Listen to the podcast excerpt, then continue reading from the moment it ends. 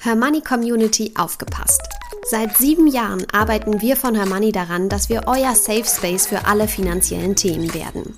Und jetzt wird aus dieser Vision endlich Realität. Das komplette Angebot von Hermoney gebündelt auf einer Plattform. Videokurse, Community-Bereich, Club-Webinare, Coaching-Sessions, Rentenlückenrechner und vieles mehr erwarten euch.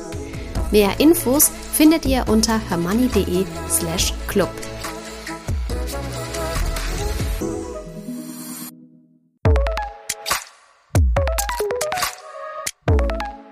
Das Hörmoney einmal eins. Finanzen einfach erklärt mit Simin und Saskia.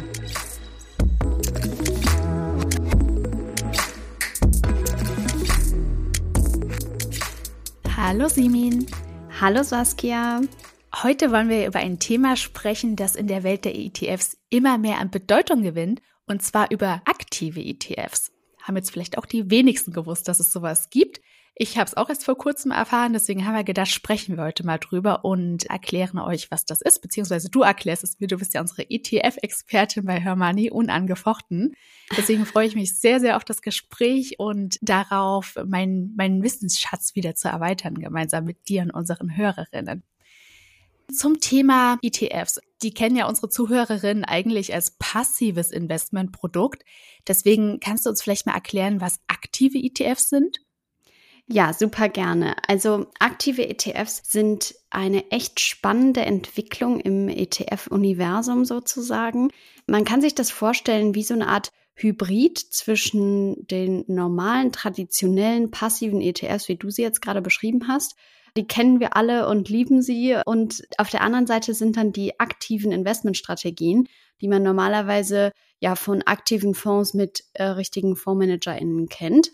Und ein aktiver ETF wird auch von einem solchen Fondsmanager oder einer Fondsmanagerin beziehungsweise einem Management-Team betreut, das aktiv Entscheidungen darüber trifft, welche Wertpapiere gekauft oder verkauft werden, um eine bessere Rendite als der Markt oder ein spezifischer Benchmark-Index zu erzielen.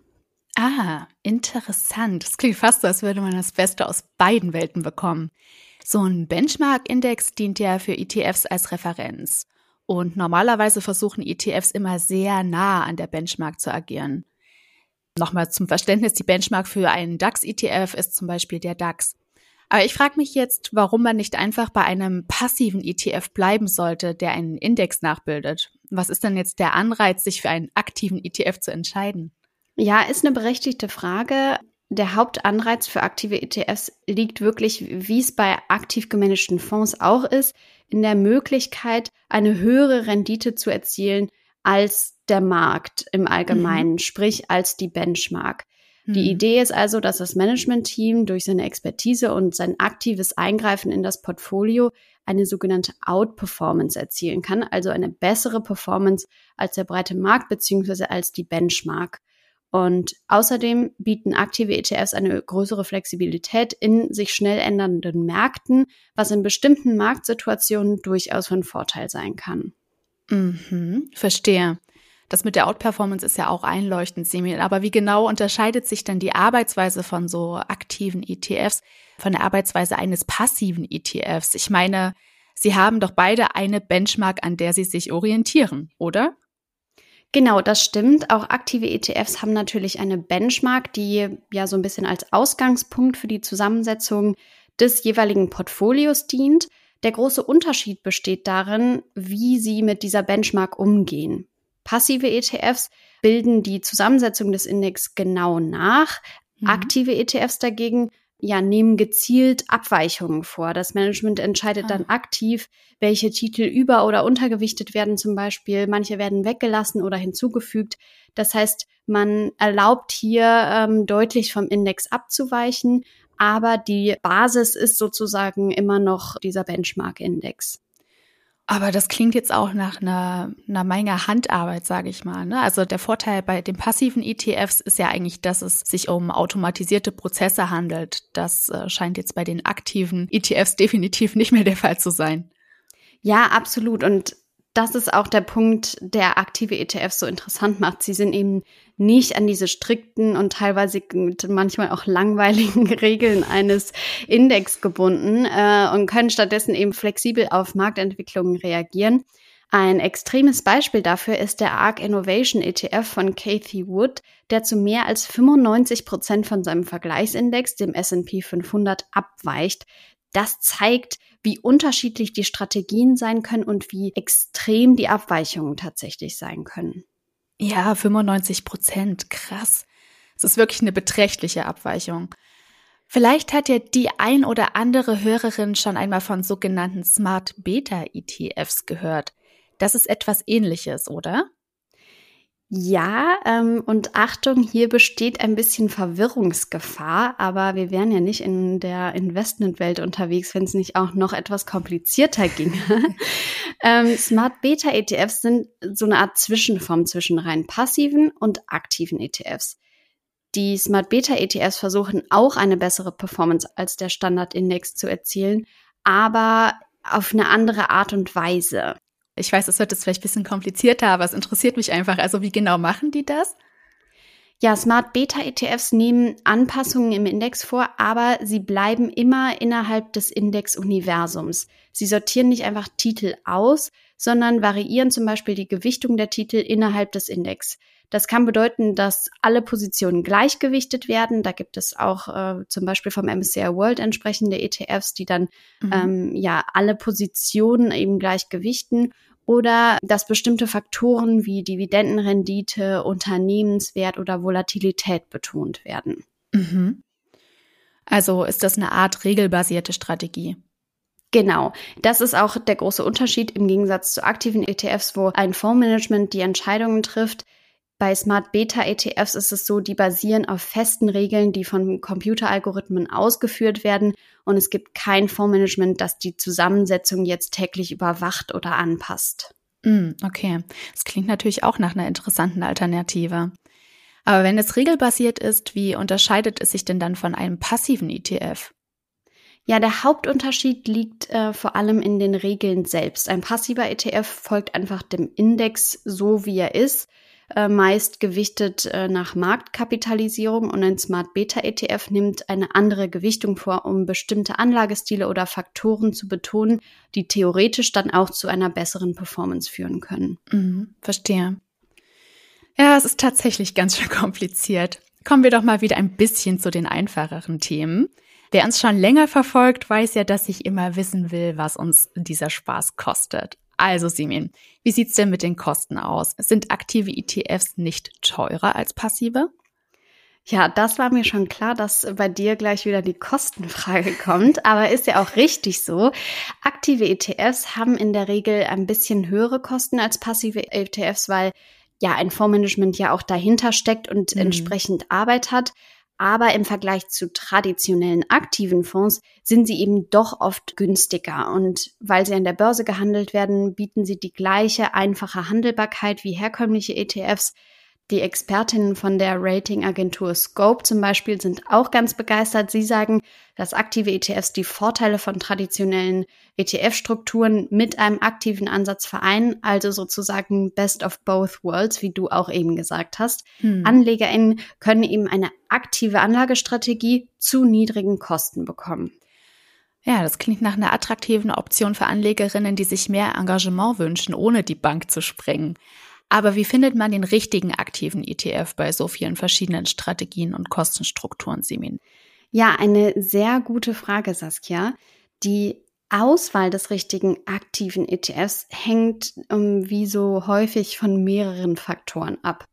Also zuerst sollte man sich die Anlagestrategie des jeweiligen ETFs anschauen, verstehen und prüfen, ob sie mit den eigenen Anlagezielen übereinstimmt. Natürlich ist es auch wichtig, die Erfolgsbilanz des Managementteams zu betrachten, also zu schauen, wie gut haben sie in der Vergangenheit auf verschiedene Marktbedingungen reagiert. Da hilft mhm. es auch immer, das ja so ein bisschen mit traditionellen ETFs vielleicht zu vergleichen.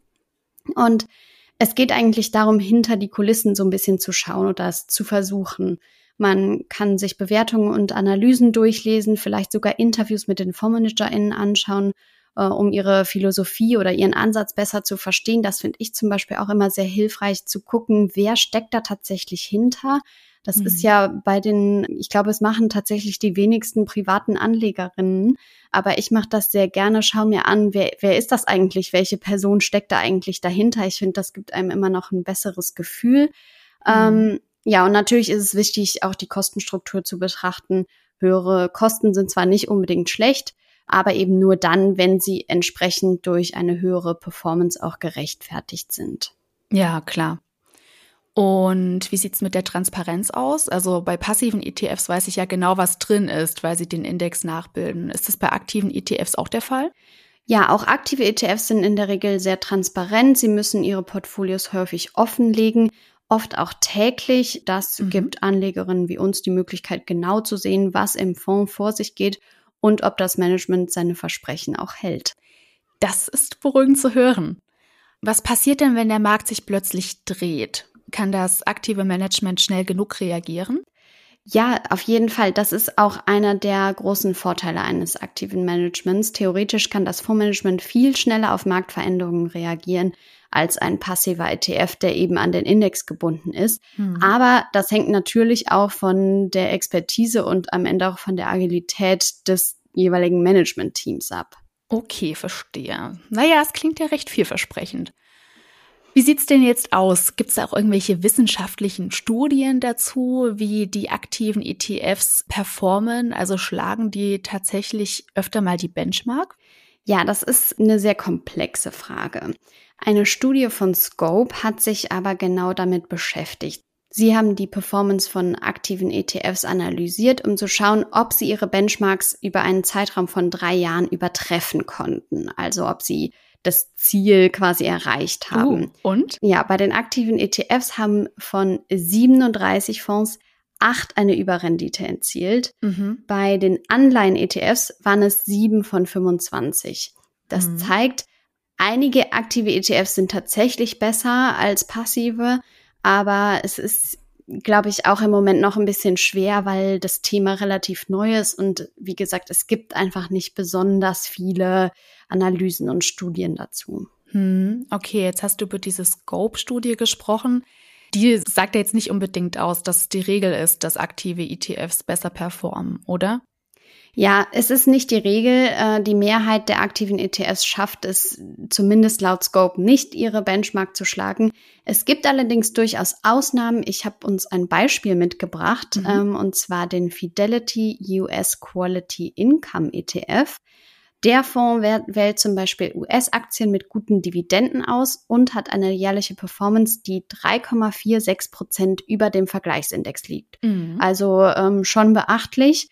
Aber ja, klar, solche Fonds sind eher die Ausnahme als die Norm. Man muss sich also genau anschauen, welche aktiven ETFs es so gibt und dann eben, ja, unter den, unter den besten auch einfach schauen. Dann ist es durchaus möglich, auch eine bessere Rendite zu erzielen.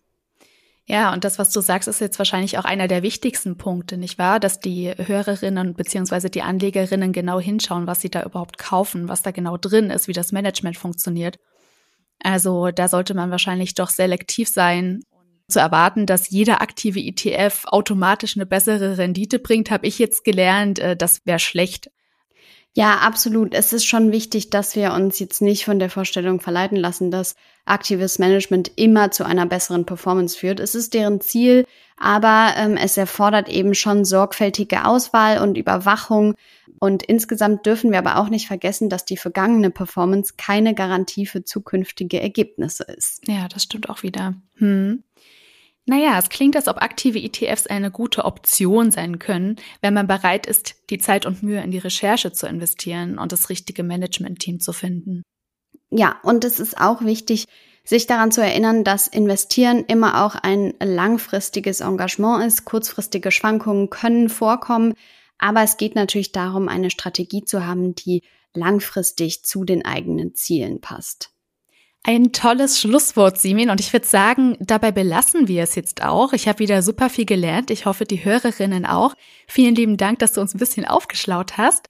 Und äh, wir hoffen sehr, euch hat die Folge gefallen. Dann lasst uns doch gerne eine gute Bewertung da. Vergesst nicht, unseren Newsletter zu abonnieren, uns auf Instagram, Facebook oder LinkedIn zu folgen und schaltet auch gerne in 14 Tagen wieder ein. Bis dahin.